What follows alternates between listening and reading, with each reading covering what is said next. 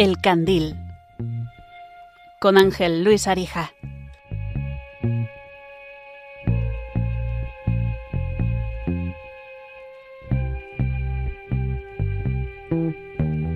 Quiero que veas el atardecer cuando el sol empieza a caer y tras él las farolas se encienden, el cielo se prende y se tiñe de tonos pastel.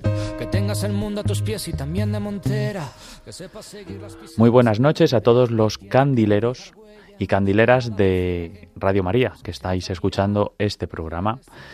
Y queríamos hablaros esta noche, una vez más, de otro valor, como hacemos en el candil.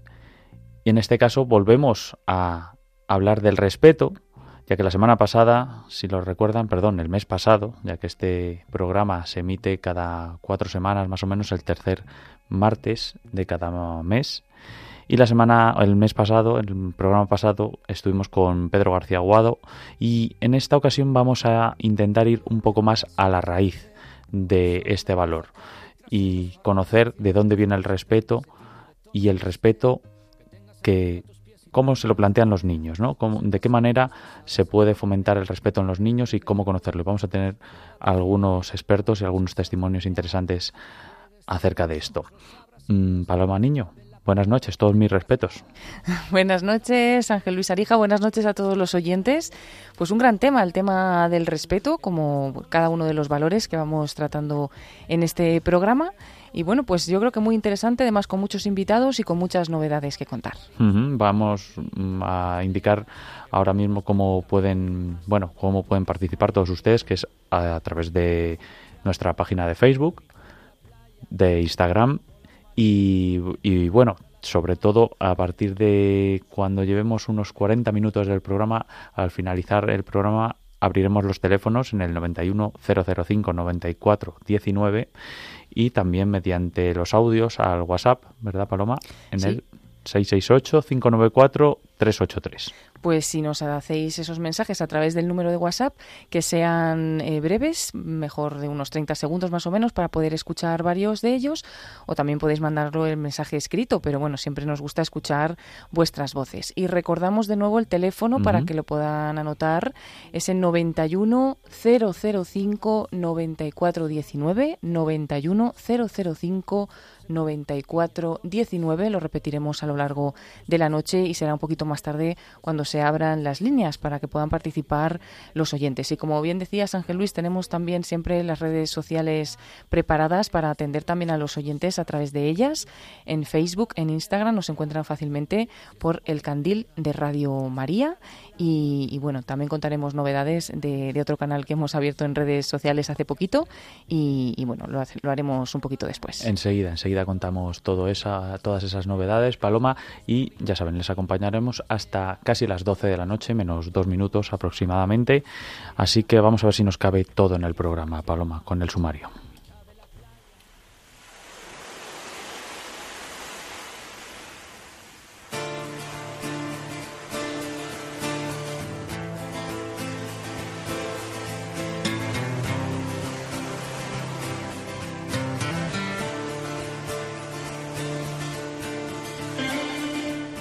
Abriremos el programa con una gran reflexión sobre los valores y el respeto de Antonio Guzmán, sacerdote de Granada, que publica habitualmente en redes sociales.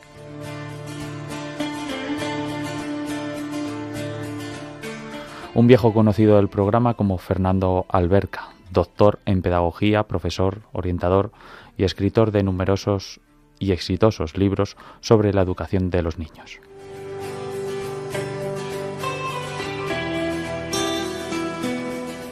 Y algún trocito de nuestro querido Jesús Candel, de nuestro amigo Jesús Candel, médico granadino que luchó por lo justo en la sanidad y del que rescatamos nuestra entrevista exclusiva recién publicada sobre diferentes valores.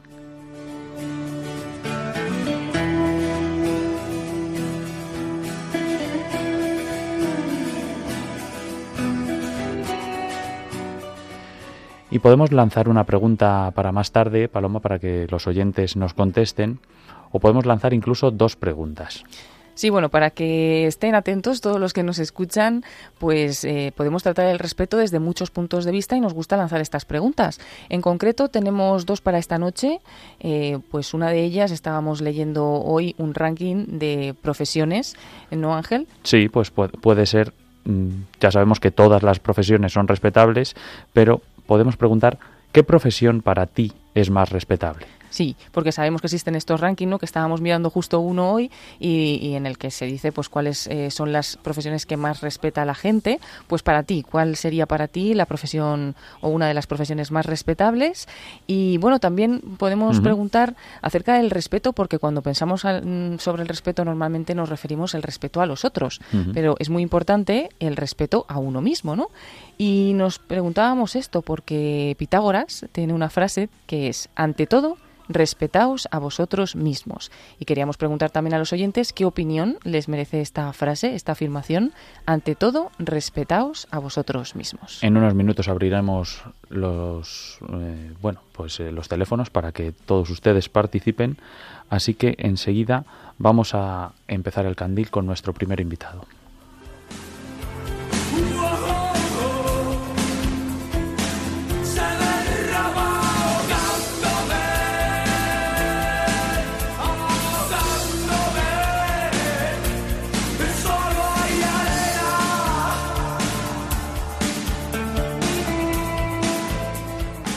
Están escuchando El Candil con Ángel Luis Arija.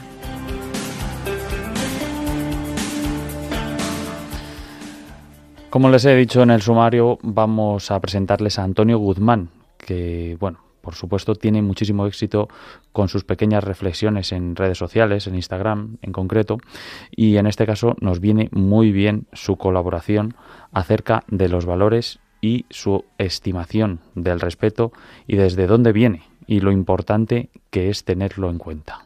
Hola, hola, buenas noches a todos los, que estáis ahí escuchando eh, este ratito el programa del, Candil y, nada, pues encantado de meterme un poco en, vuestra mesa camilla y sentarme a vuestro lado y ponernos en diálogo acerca de, de las cosas que nos importan de verdad. Lo primero que me viene al corazón es plantearnos qué son los valores, ¿no? Al final, los valores son como frutas de, un árbol que esencialmente está en la cultura occidental y que, y que sí podemos reconocer cuando nos encontramos con otras personas del mundo, pero no son tan obvios, no son tan obvios. Y de hecho, esto a veces nos hace difícil la convivencia porque, porque pensamos que, que son iguales en todos los lugares del mundo. Y, y no es no es tan así, ¿no? Uno, de hecho, bueno, muchas veces nos escandalizamos ante muchas situaciones que no comprendemos simplemente porque eh, su tradición cultural, política, sociológica, eh, la, propia religión, eh, pues genera un, un, modo de concebir las relaciones entre las personas, con el mundo, consigo mismo, con la creación, con la vida, diferentes, ¿no? Y esto me parece importante porque en Europa siento que hay un momento en la historia en que hemos querido como cuidar esos frutos y hemos olvidado el árbol, hemos olvidado el árbol. Y, por eso a veces siento que los valores se están perdiendo, no, no funcionan porque eh, esas manzanas, manzanas proceden de algo, ¿no? O sea, que uno pueda mirar, en este caso, con respeto al otro, que el otro, que el otro sea un bien, que el otro sea una riqueza, que el otro sea una promesa para mí, que el otro sea alguien que se merece eh, que lo mire con valor y con dignidad, es participar de algo previo. Eso, eso no, no viene de la nada, ¿no? Nosotros, si, si somos sinceros y leales con nuestra experiencia, pues vivimos en un, en un caldo de cultivo en el que el otro es un enemigo, eh, hay un ambiente de competición, de, de, saber cómo piensa el otro, ¿no? Hay, digamos, como una cultura eh, que sociológicamente sería polar, uno como muy blanco y negro, un extremo y otro, un polo y otro, ¿no?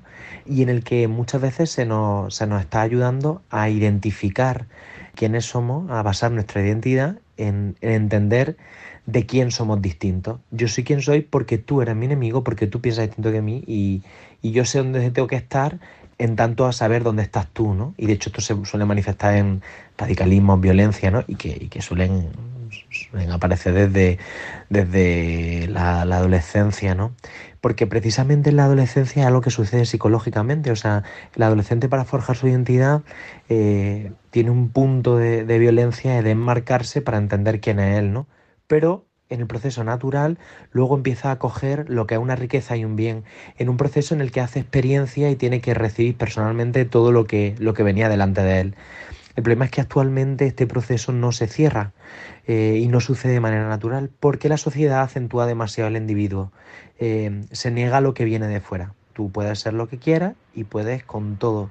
No necesitas a los demás, la realidad ya no es lo más real y por tanto la tradición, la historia, el camino de otros, tantos mm, inputs que llegan de fuera y que, y que nos hacen crecer no son necesarios, no son respetables y no son dignos de estima. Eh, al contrario, son cosas que para entender quién soy tengo que posicionarme al margen y no al margen, frente a ellas, ¿no? Además hay una cosa que me parece muy potente también, que es que en, el, en nuestro tiempo se le exige al individuo, o sea, son tiempos donde la identidad también se basa mucho en tu talla, ¿no? En tu capacidad, en tu rendimiento, en, que seas mejor que, aunque seas más que. Y esto, además de afectar en la mirada a los demás, me parece sobre todo interesante en cuanto afecta a la mirada hacia ti mismo, ¿no? Porque no hay ya un respeto tampoco hacia ti mismo, ¿no? Eh, tú que has sido hecho a imagen y semejanza de Dios, eh, que el Padre, eh, mientras te forjaba en su corazón, miraba al Hijo, miraba al hijo eh, y te hacía hijo, pues tú ahora vives como un huérfano, vives como un huérfano. No te tratas bien, no puedes tratar bien. Eh, no, te mires como, no te miras como algo valioso en sí mismo, sino valioso por lo que haces, eh, pues no puedes valorar a los demás por sí mismos, sino por lo que hacen o lo que dicen, ¿no? No te respetas por el hecho de ser persona, no puedes respetar al otro por el simplemente hecho de ser hijo y por tanto hermano. Eh, no te consideras digno de nada si no es algo que tú has alcanzado, eh, no puedes considerar que los demás, y mucho menos algo que recibes, que es el hecho de que los demás estén toda la tradición que recibe eh, el papel de los otros en roles de, autoridad sencilla ¿no? Eh, y sana, ¿no? como maestros, padres que vienen a decirte algo, eh, ya no son valiosos porque, porque tú eres el primero que ya no puedes mirarte así, ¿no? no puedes mirar a los demás como no eres mirado o como no tienes la conciencia de ser mirado, porque el hecho es que sí somos mirados así, como hijos valiosos, que tienen dignidad y merecen respeto, ¿no? Y que, y que son un don para los otros, ¿no? Que esto es lo interesante, ¿no? Entonces, para mí hay un punto muy interesante desde el punto de vista pues, de la fe, ¿no? que para poder vivir el valor de respeto y realmente cualquiera de los valores que nos atraen intentamos preservar, colocando en una lista como si así pudiéramos atesorarlo, cuando quizás sí es como si estuviéramos haciendo eh, higos, secos o, o almendras tostadas, pero mm, al final los higos y las almendras vienen de los árboles, ¿no? Y hay un gran árbol que es el de la mirada del Padre, que, que él que daba el fruto de un modo de vivir la sociedad, de un modo de concebir eh, la relación con el otro, el valor del otro, eh, la potencia de lo que el otro puede darme. Eh, el valor de, de, lo que él me enseña la, la, naturaleza, el valor de lo que la creación tiene que decirme sobre quién soy, ¿no? Entonces, bueno, cerrando, pues no sé, yo tengo muy en el corazón que, que no podemos, no podemos atesorar eh, estas frutas preciosas que solo, solo se producen eh, estando en contacto con una savia real que es la que da la vida en el presente, ¿no? Y que es la de una relación con un Dios que te mira así, que te mira como alguien respetable, porque eres, porque eres, estás hecho a su imagen y semejanza, porque eres un hijo y, y tienes la dignidad más alta, ¿no? Cuando penso a noi era destino dirci addio.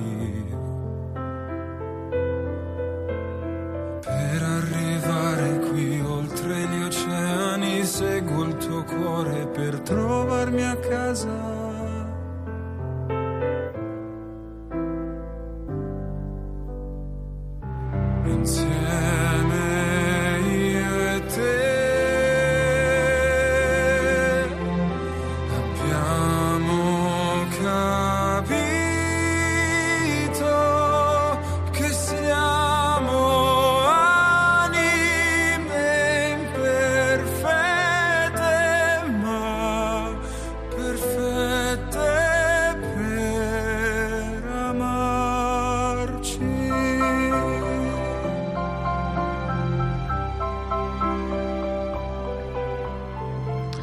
Bueno, pues hemos escuchado al padre Antonio Guzmán. Yo les prometo que en su Instagram tiene unas reflexiones más cortas que esta que nos ha hecho llegar a El Candil, pero merece la pena. Y la única pena de esta reflexión es que mm, no se puede, no nos podemos empapar mm, de lo profunda que es del todo en ella, porque habría que pararnos en cada cada 10 segundos o cada 20 segundos porque cada frase que dice el padre Antonio Guzmán es oro, ¿no, Paloma? Y, esto de los mm, de eh, la metáfora de comparar los valores con, con una fruta, me da a mí la sensación que nos creemos que con los valores estamos en un supermercado y que la fruta nace ahí, ¿no? En el supermercado y, ya está. Cogemos la fruta de esos valores, nos apropiamos de ella y no nos damos cuenta de lo importante que es el árbol, que es la, bueno, todo esto que hablaba, ¿no? Porque es que... Mm, Yo creo que ha ido a la esencia, ¿no? Que es Mm, ya llevamos un tiempo hablando de valores, llevamos varios, eh, pues dos temporadas con este programa y, es verdad que de vez en cuando volver a, lo esencial, al centro, a de donde parten todos estos valores, ¿no? A buscar esa raíz, ese sentido y me ha encantado pues esa, ese ejemplo, ¿no? Del árbol y los frutos y bueno, tantas cosas como dice, ¿no? Ha hablado también del respeto a uno mismo, que es la pregunta que hemos lanzado esta noche a los oyentes. Él decía que si no te respetas a ti, pues no puedes respetar a otro, que según cómo te mires a ti, si te miras solo por tus logros, piensas que solamente vales por los logros que haces, pues solo valorarás a otro y respetarás a otro por los logros, que lo comentabas también en el, anterior programa, em, en la entrevista que, hiciste, eh, pues hablabais también de esto, ¿no? Si eran más respetables los que tenían más logros, que muchas veces en la sociedad es un poco así, ¿no? Eso nos decía Pedro García Guado también, ¿no? Nos daba un ejemplo de su propio testimonio y, y de, bueno, cómo lo vivía él. Y bueno, yo les invito a, como hemos dicho antes, poder escuchar de nuevo esta reflexión que dura aproximadamente seis minutos de el padre Antonio Guzmán porque mm, es para ir parándola poco a poco y ir reflexionando cada, cada palabra que dice. Bueno, lo pueden escuchar en, en nuestra web. Eso estará en podcast eh, cuando acabe este programa y como hemos anunciado sus redes sociales del Padre Antonio, pues para que lo sepan los oyentes, es arroba Antonio Guzmán Di. Arroba Antonio Guzmán Di, lo encontramos en Instagram. Mm, sin perder tiempo, porque como hemos dicho antes, no nos cabe el programa, que tenemos muchas cosas, vamos a, mm, bueno, pues vamos a irnos eh, con, con la entrevista con Fernando Alberca, que nos va a hablar sobre el significado del respeto para los niños. Una cosa muy importante que nos vamos a ir a la raíz también, pero de nosotros, ¿no? De ser humano, de dónde nace el respeto.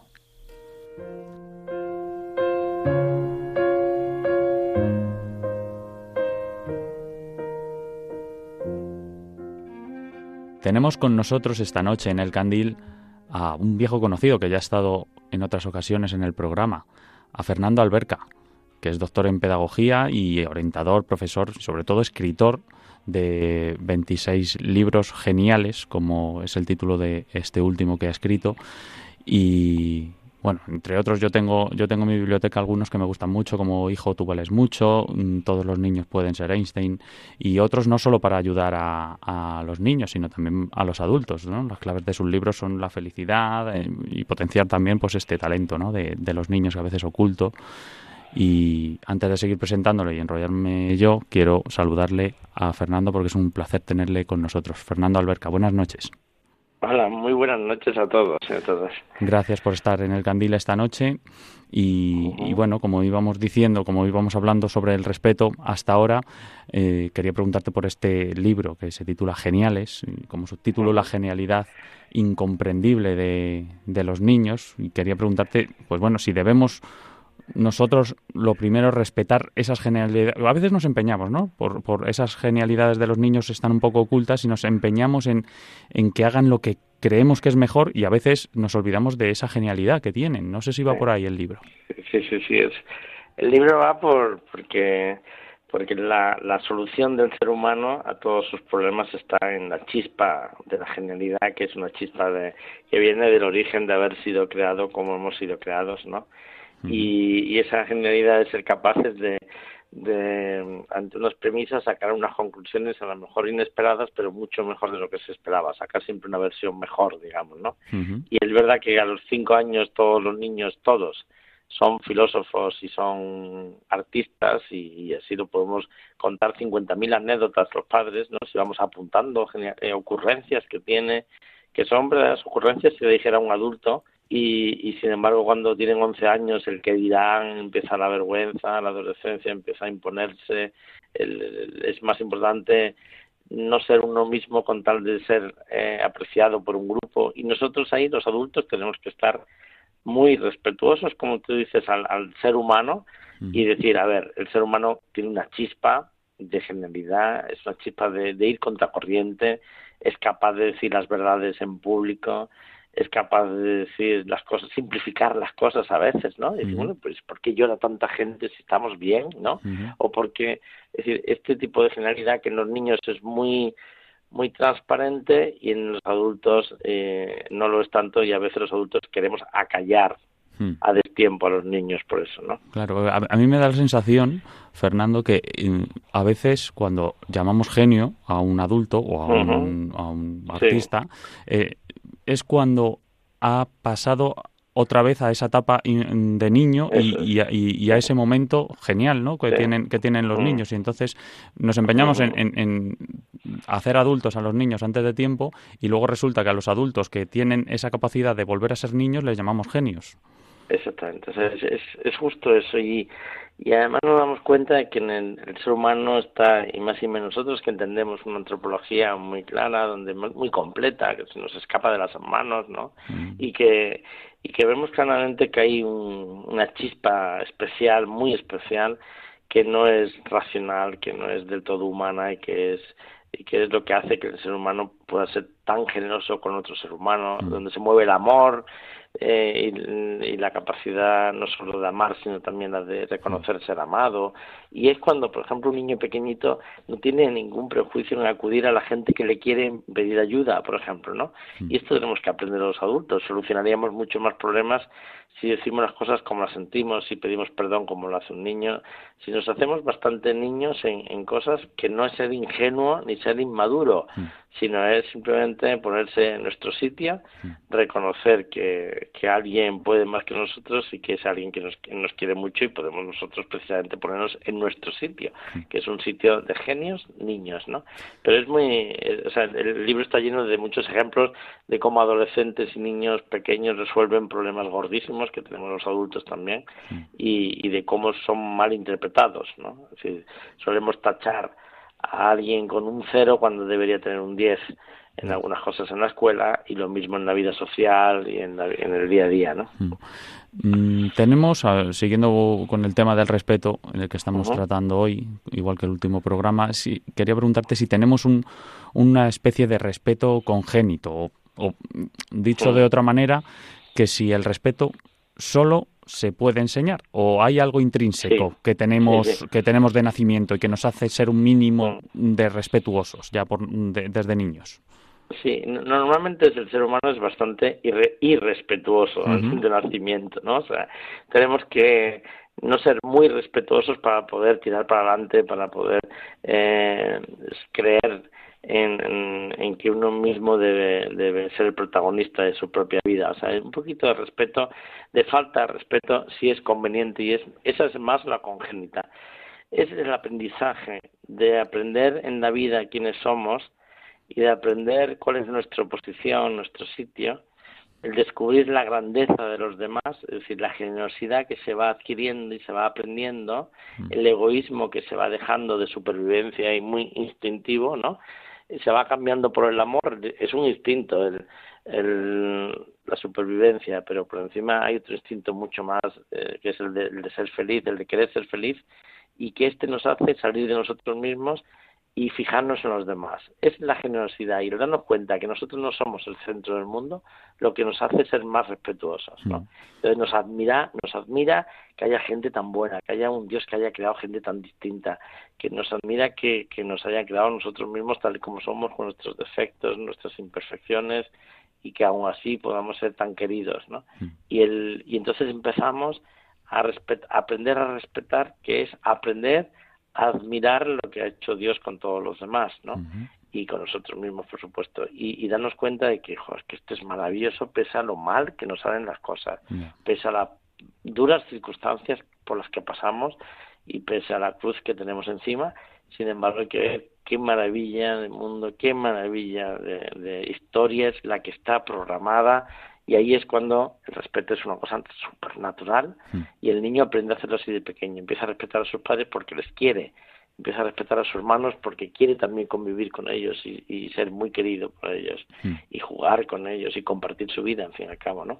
Es decir, el respeto se aprende, se aprende y la falta de respeto, el egoísmo, es más instintiva. ¿no? Mm, lo, que pasa es que tiene que ser un, poco dedicado a la experiencia, ¿no? Porque tú le dices a un niño, bueno, respeta esto, pero el, eh, ¿para qué le vale a un niño entrenar el, respeto? Sí, el niño sabe quién es el jefe de la manada rápidamente, ¿no? Mm. Y debe saberlo. Eh, otra cosa es que no sabemos quién es el jefe de la manada. Es decir, el jefe de la manada puede ser un niño o puede ser un adulto. Claro. Debe ser el adulto, que es el que tiene experiencia y el que tiene más amor que el propio hijo. Mm. Entonces el padre tiene que decirle al hijo, mira, por aquí tienes que ir, esto es, esto es una exigencia, esto es un favor que te pide, esto es una opinión que te pregunto, ¿no? Mm. Pero esto no, esto es una cuestión que hay que hacer, ¿no? Da igual que tengas tres años que que tengas veintitrés, ¿no? Esto es una, una exigencia y que, y que tú puedes eh, exigir por el amor que le tienes. Mm. No, no, no es ya porque, por la posición que te ha tocado, ¿no? sino por el amor que le tienes y el amor ya demostrado con el darle la propia vida, ¿no? Y, el, y entonces el hijo lo que hace es eh, obedecer por respeto. Son los niños y la mayoría lo hacen así porque la mayoría tienen esta buena intención y en cualquier caso hay que eh, de vez en cuando hay que revisar que lo hacen por estas razones, ¿no? O sea, uno debe querer obedecer porque quiere a sus padres, porque se fía de ellos, aunque les parezca una idiotez lo que están mandando, ¿no? O una injusticia incluso, ¿no? Se debería mandar a otro, no a uno mismo.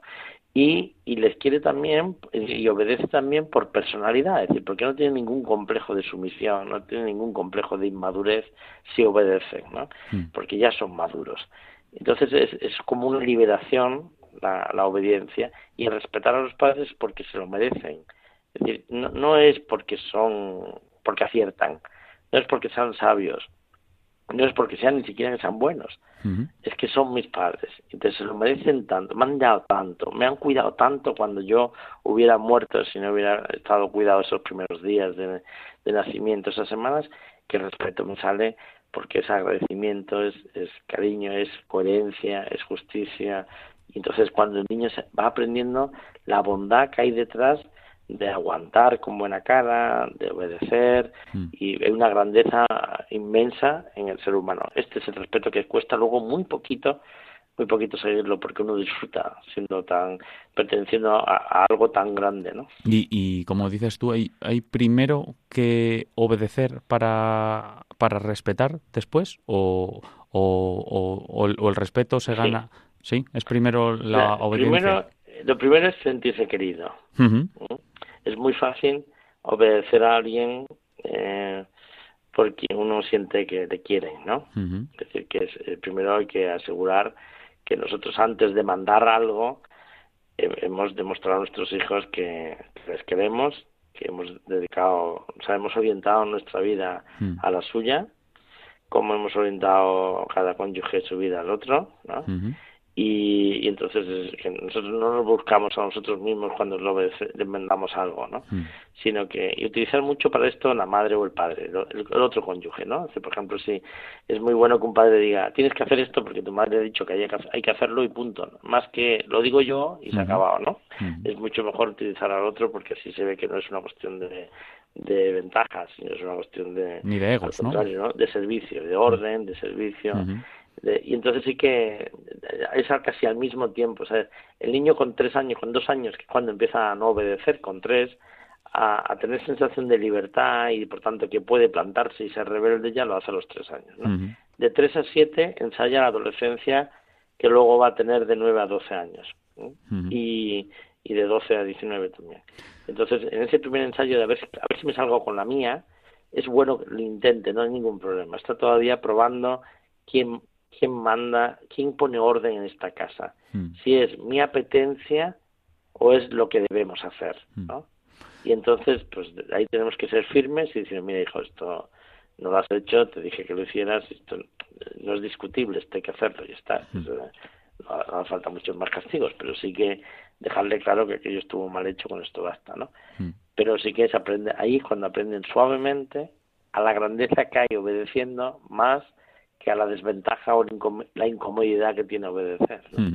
Y una cosa muy importante que has dicho es que lo primero es que se sientan queridos, ¿no? Porque muchas veces se ha, llegado al fin mediante la violencia, pues un tortazo mal dado o por el miedo incluso, ¿no? La imposición y a veces es peor, ¿no? Llegar al respeto por ese medio porque... O decir, o decir barbaridades del tipo no te va a querer nadie o no te voy a querer, como si es así, ¿no? Sí, con el chantaje. Hmm.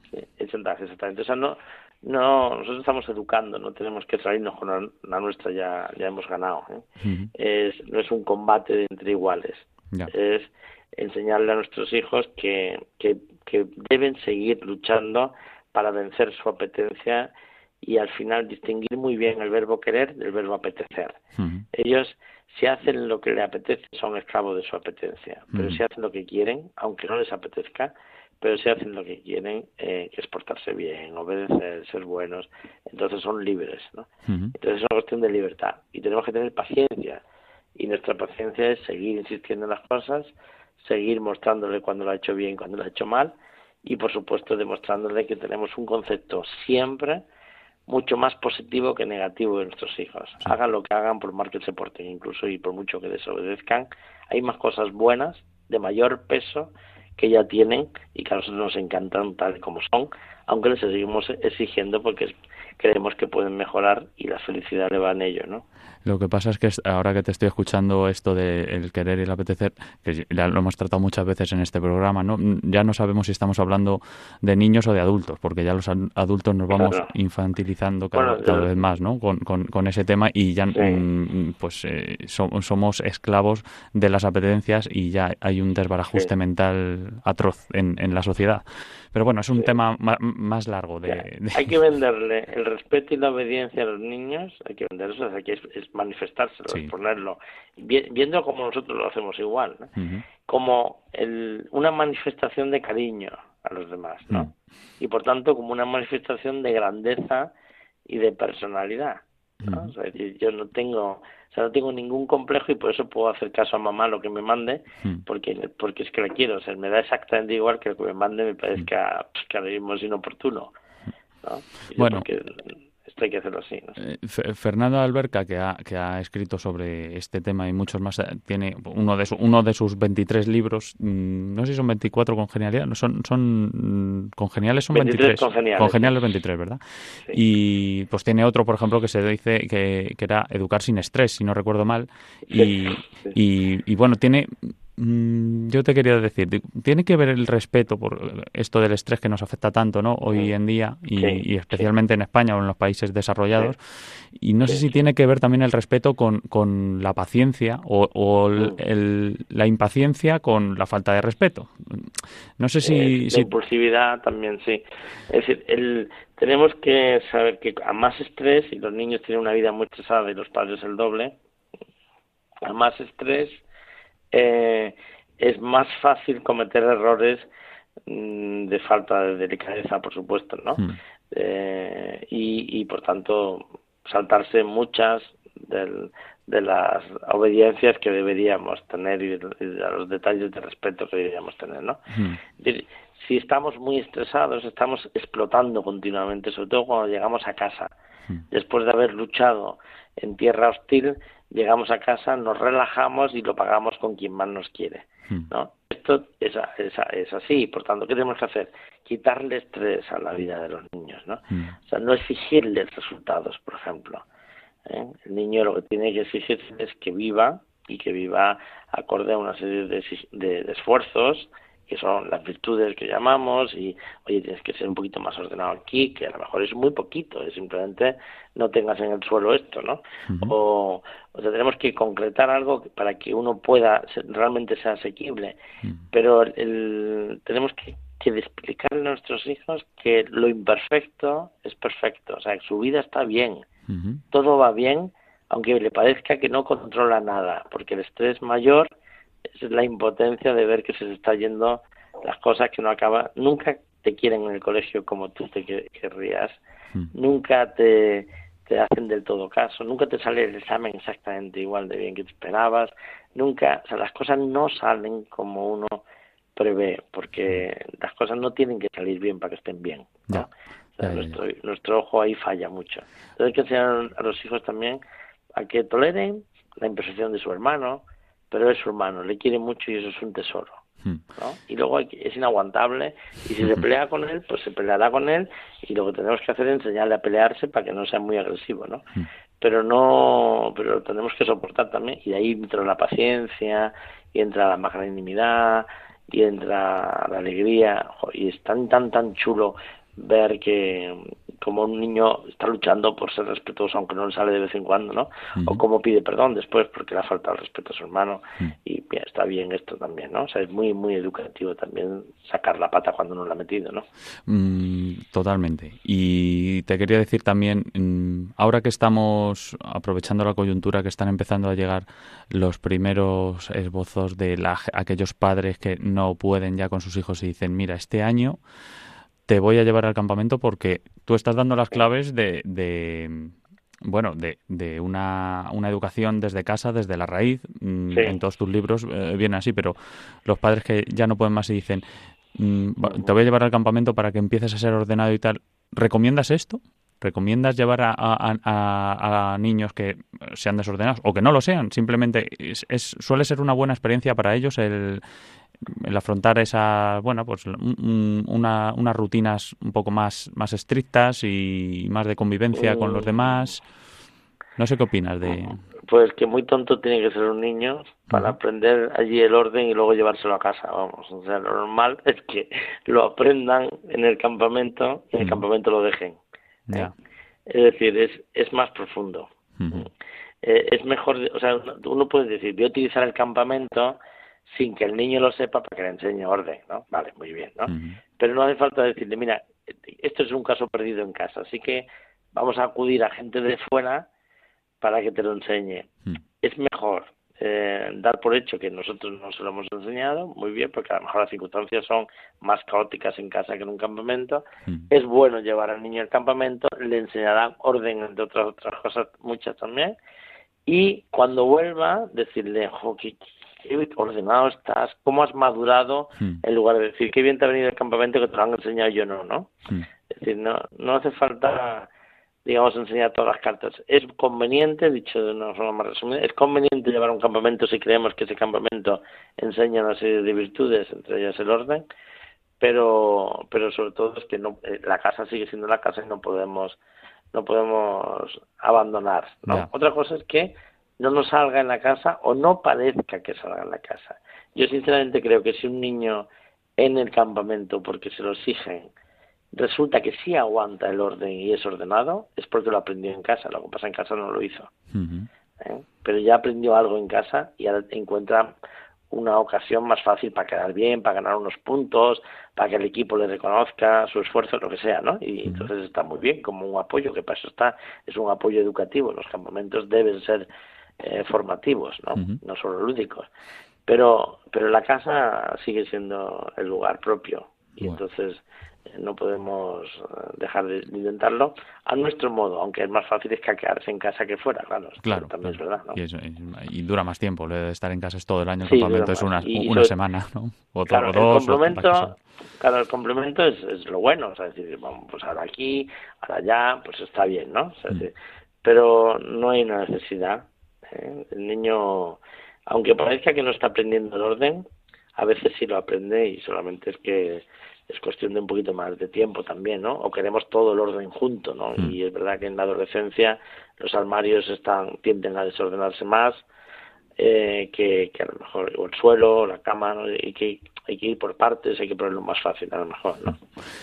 Pues Fernando, no tenemos tiempo para más em, y te agradezco mucho tu participación en el Candil como, como, otras veces y que nos hayas hablado de este último libro tuyo, de Geniales y de los otros de los otros que tienes y de esta pedagogía que, nos transmites a todos para, para, ser un poco más cercanos a ti en, cuanto a la orientación de, de nosotros mismos y de nuestros hijos.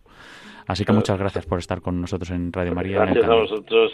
Sabéis que es un programa que tengo mucho cariño y una emisora que lo siento muy cerca y muchísimas gracias a vosotros por escucharme. Lo sé, Fernando. Muchas gracias y un saludo muy grande. Un, abrazo fortísimo. Viven detrás del espejo. No puedo verles sin mí. me ayudan cuando estoy lejos y es tarde. Tienen mordidos mis huesos, saben curarme y seguir. Me tienen guardado un hueco delante. Cuando no tengo respuestas, cuando no sé qué decir. Corriendo voy a su puerta y me dicen que sí. Me dice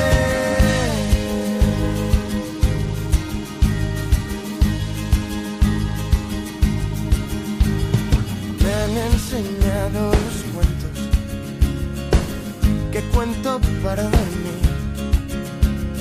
Van de la mano del sueño que quiero.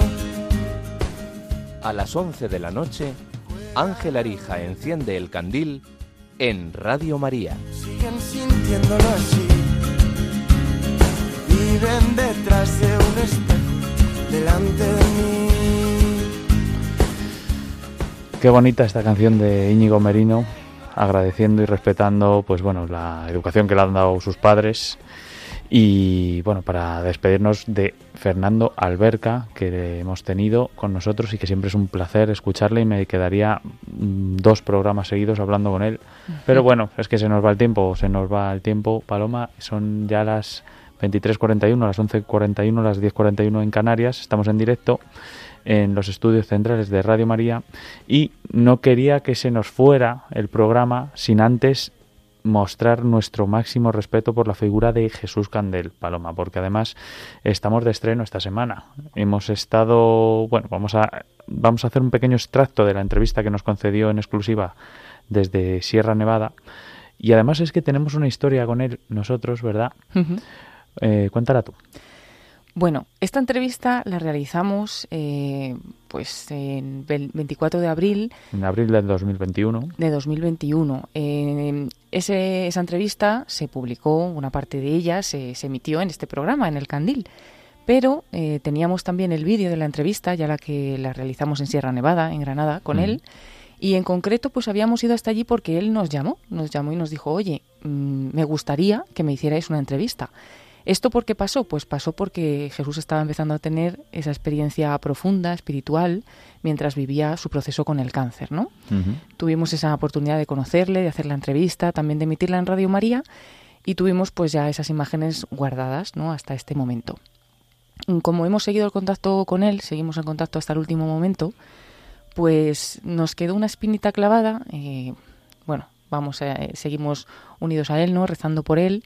Y, pero es verdad que él nos había dicho en un momento de, difícil de, su enfermedad que tenía la esperanza de salir de ello, ¿no? Que se lo pedía así a, a Jesús, que rezaba por ello y que si salía de esta, así nos lo dijo con estas palabras, tenemos su, su WhatsApp guardado, ¿no? Ya para siempre, decía que solo quería una entrevista, solo quería mm, que no iba a dar muchas entrevistas por ningún sitio, que solo quería una y era con nosotros, ¿no?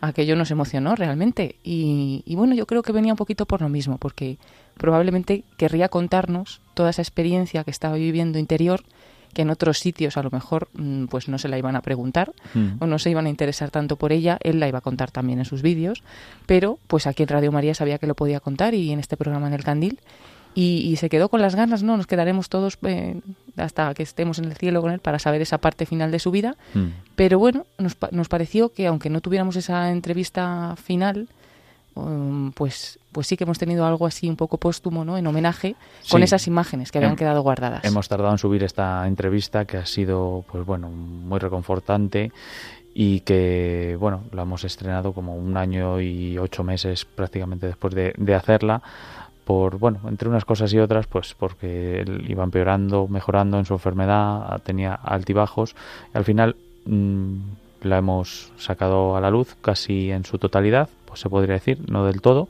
no nos hemos guardado algunas partes, pero mm, bueno, queríamos hacerle este homenaje y bueno, que sepan todos los oyentes que está en YouTube totalmente gratuita para que la puedan visualizar porque ya lleva más de 80.000 visualizaciones y la hemos sacado hace apenas dos semanas. Entonces, bueno, están invitados a suscribirse a nuestro canal de YouTube, eh, que es arroba el candil. La pueden buscar eh, por, nuestro canal, por poniendo el candil o el candil RM. Siempre ya se titula la entrevista. Y solo tenemos subido ese vídeo, pero bueno, mm, es una entrevista de una hora, pero jo, qué testimonio. La verdad es que estamos recibiendo también mensajes, eh, está gustando mucho esta entrevista y bueno, pues tantas personas ¿no? que les seguían a Jesús y que les daba tanta fuerza para seguir adelante, para luchar también, pues los que estaban pasando eh, por procesos de también oncológicos, eh, pues ha sido como un resurgir de Jesús, aunque haya sido un año y medio, también las cosas pues pasan por algo, ¿no? Y el que tardáramos en sacar esta entrevista, pues también ha tenido su sentido. Y muchísimos mensajes de los que hemos recibido son así, ¿no? Qué bueno volver a ver a Jesús, necesitaba este impulso de nuevo. Eh, y bueno, la verdad es que nos hemos alegrado mucho de, la gran respuesta y acogida que ha tenido este vídeo, que también pues se ha compartido por parte de pues de las cuentas de, la UAPO, de la Unidad eh, de, apoyo al Paciente Oncológico y del proyecto Spiribol, los dos proyectos de, Jesús Candel. Y bueno, pues, pues que siga haciendo bien, ¿no? Simplemente vamos a poner un pequeño ejemplo, dos minutitos de un extracto, un pequeño extracto de esa entrevista y ahora seguimos comentando porque el mundo lo cambiamos nosotros. No podemos convencer a nadie que lo cambie. El mundo siempre va a ir como nosotros queramos que vaya. Así lo han enseñado grandes personas en la historia de la humanidad. Como le gusta a Paloma también y a mí también, que es la Madre Teresa de Calcuta. Entonces, ¿qué es lo que enseñaba a la gente que estaba viviendo verdaderas desgracias en Calcuta? Pero ella conseguía que esas personas fueran felices. Hay gente que critica eso, decir, podía haber hecho más. Es que hizo más de lo que cualquier de nosotros puede hacer jamás que es que tú no puedes cambiar a los demás, pero tú sí puedes arreglar esa injusticia o colaborar para que por otro camino que cuesta más, porque cuando te están atacando, saber perdonar al que te está atacando, eso cuesta de cojones. Yo, habiendo pasado esta enfermedad, lo he hecho. Y he perdonado a aquellos que me han atacado. He tenido juicios en estos meses donde yo era el denunciante y donde lo han condenado.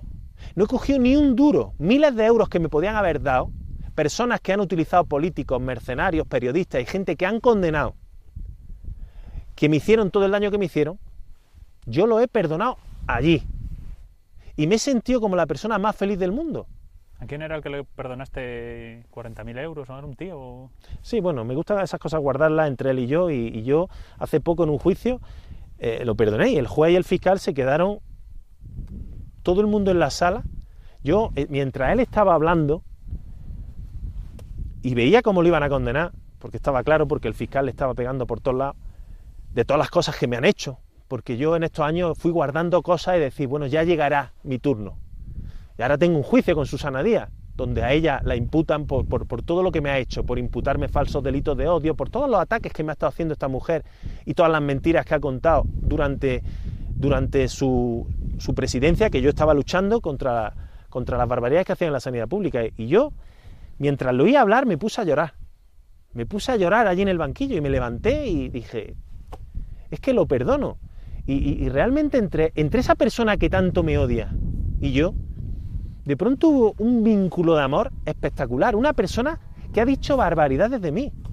Salimos fuera, nos dimos la mano, o sea, ha sido el acto que más paz me ha transmitido. Bueno, pues muchos temas se tratan en la entrevista, la paz, la belleza, que es sobre lo que trataba ese programa en concreto, el respeto, la autenticidad. Mm, ya les digo, pueden verlo en, el canal de YouTube totalmente gratuito, en nuestro canal de El Candil RM y poniendo el candil siempre, por ejemplo, pueden, pueden hacer el vídeo de forma inmediata. Entonces, mm, bueno, están invitados a, que lo vean y mm, Sí, también si nos siguen a través de redes sociales, tanto en nuestro Facebook, buscando el candil de Radio María en Facebook o arroba el candil de Radio María en Instagram, encuentran también el enlace a esta entrevista. Vamos a tener muy pocos minutos para que ustedes participen, ya saben, en el WhatsApp mandando un mensaje de audio en el 668-594-383. 668-594-383 si quieren hacerlo mediante un audio. O si quieren llamarnos al teléfono del directo que es el 91005 9419. 91005 9419. Abrimos ahora los teléfonos para que nos hablen acerca del respeto y esas preguntas que hemos lanzado antes. Pero vamos a, vamos a ver por ejemplo, ahora mismo nos escribe Berta que nos decía que de la pregunta que hemos lanzado antes de las profesiones que, pues, que nos generan mayor respeto, ¿no? Pues eh, ella nos dice que los sacerdotes, los maestros y los médicos. Le damos las gracias por escribirnos. Teníamos varios mensajes por aquí también. Eh, nos decía un oyente, Antonio de Castro, que le gusta mucho el programa y le da pena que sea solo cada mes porque dice que es muy nutritivo. Y nos preguntaba también cuál es la canción de cabecera del candil, que ya le hemos dicho que es Haz de luz de, de Raiden. Y bueno, pues algunos mensajes más que recibimos por aquí. Como decimos, no tenemos esta noche mucho tiempo, pero si tenemos luego eh, comentaremos algunos más y si no, pues siempre los rescataremos al final. Bien, tenemos ahora, eh, creo que a raíz de la unidad de apoyo al paciente oncológico que formó Jesús Candel, este médico granadino que luchaba por lo justo y por la sanidad pública, tenemos un corte de una paciente de la Guapo que se llama Miriam. Sí, porque, bueno, fíjate, nosotros queríamos que hoy de alguna manera estuviera presente también esta unidad de apoyo al paciente oncológico y finalmente no ha podido ser directamente, pero lo que son las cosas, pues como decimos, todo pasa por algo y finalmente lo bueno es también ver cómo esta unidad está ayudando a gente que tenemos cerca. Y nosotros pues conocemos a Miriam García, le vamos a mandar un saludo desde aquí si nos está escuchando, porque nos ha mandado un pequeño mensaje contando un poquito lo que está haciendo esta unidad por ella, que ahora es paciente oncológica, y, bueno, cómo lo está viviendo y agradece también a Jesús Candel pues este legado. Buenas noches, Paloma. Buenas noches, amigos del Candil. Eh, yo soy Miriam y soy socia de la Guapo pues desde septiembre de 2022 y desde hace poquito menos de un mes estoy allí también entrenando como paciente oncológico eh, porque la Guapo es la unidad de apoyo al paciente oncológico, Guapo. Yo estoy en Guapo Madrid, que se ha abierto eh, pues en septiembre precisamente de 2022 y allí entrenamos pues está abierta a cualquier paciente oncológico, eh, paciente de cáncer que esté en tratamiento y pues allí podemos ir a entrenar dos días por semana, un entrenamiento personalizado eh, en grupos muy pequeñitos, entrenamiento de fuerza que está científicamente probado que, que es muy beneficioso y reduce muchísimo los efectos, los múltiples efectos que los tratamientos nos dejan y además pues eh, eh, reduce también un montón el, el riesgo de, recaída o de recidiva del, del, que el cáncer pues se vuelva a reproducir o vuelva. Eh, vamos que, que el entrenamiento pues por eso se fundó en parte la UAPO porque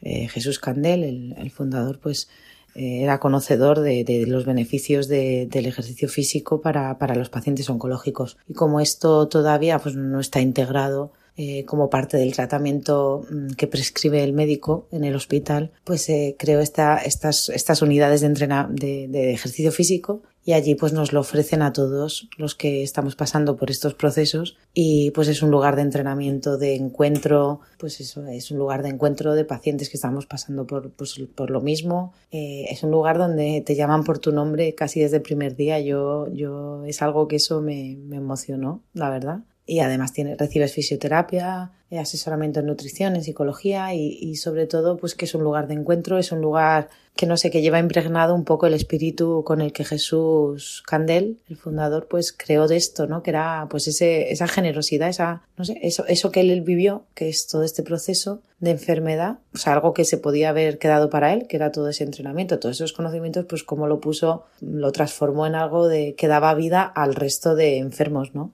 Yo, de hecho, el primer día que estaba allí entrenando en Guapo Madrid, entrenamos en Colmenar y en un pabellón que tiene un ventanal, ¿no? Que se ve el cielo. Y me acuerdo que mm, yo el primer día que estaba entrenando allí, que además me costaba porque yo nunca he hecho deporte y bueno, eh, y tenía todos los efectos de la quimioterapia y demás, miraba por ese ventanal se ve el cielo y las nubes y, y me acuerdo que mientras entrenaba ese primer día eh, miré al cielo, ¿no? Y me salió por, pues de dentro un gracias a, a Jesús por este regalo que nos ha dejado que, que me parece increíble todo lo que ha luchado para que esto exista en medio de un proceso en el que él podía habérselo guardado todas esas fuerzas para disfrutar, para dárselas a sus hijos, a su mujer y a sí mismo y él la parte de su energía, que seguramente era poca, pues la, la, la entregó para que esto exista. Es increíble que, que algo así exista hoy, mmm, disponible para todos los pacientes oncológicos en Madrid, en Granada y creo que ahora se abre en Jerez y que el deseo de Jesús, que de hecho hay un proyecto que es los 100.000 de la Guapo, que, que donando muy poquito, pues eh, él lo que quiere es hacer un fondo, bueno, él quería y su fundación continúa, ¿no? Que es hacer un fondo para que esto esté se puede abrir en aquel lugar donde alguien lo solicite,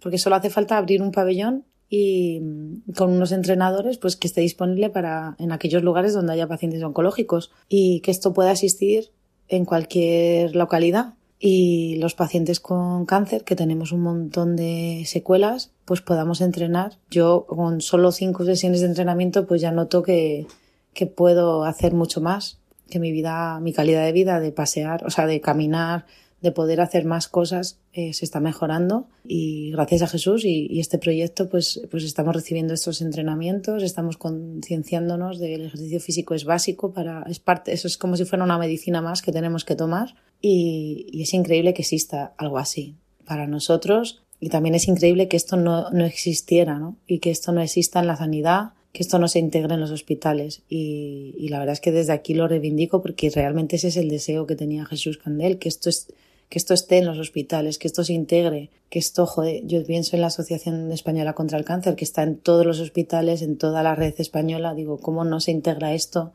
en, esa asociación, en todo, ¿no?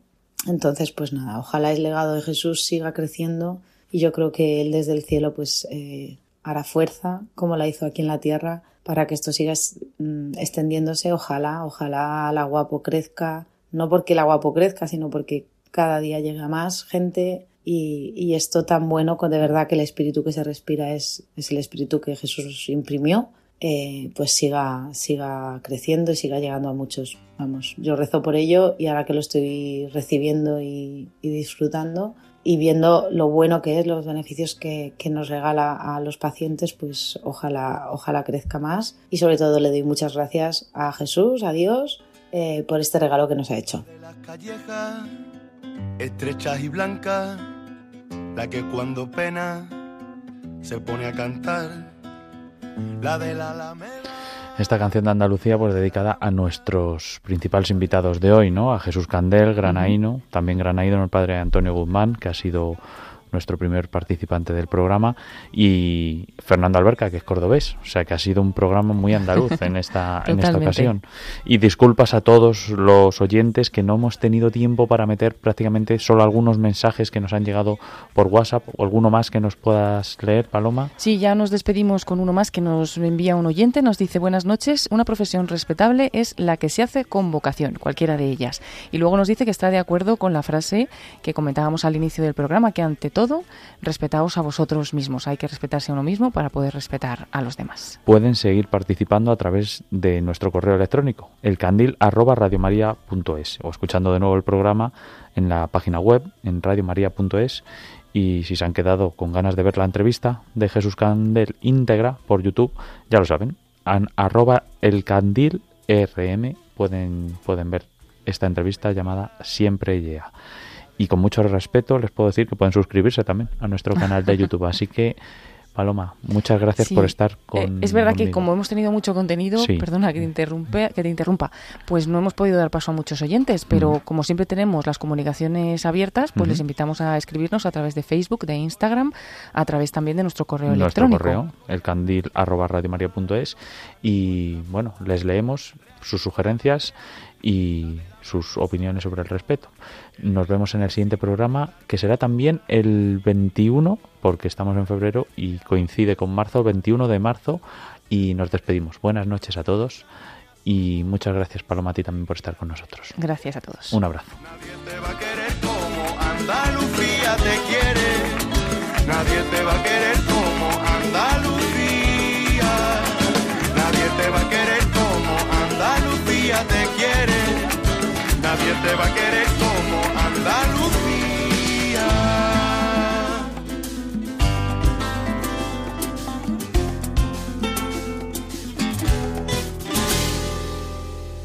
Quiero que nos volvamos a ver Déjame ver cómo me ven tus ojos, ven. Quiero decirte que si hablamos de mirar, los ojos son de quien te los hace brillar. Así concluye El Candil con Ángel Luis Arija. Déjame ver cómo me ven tus ojos.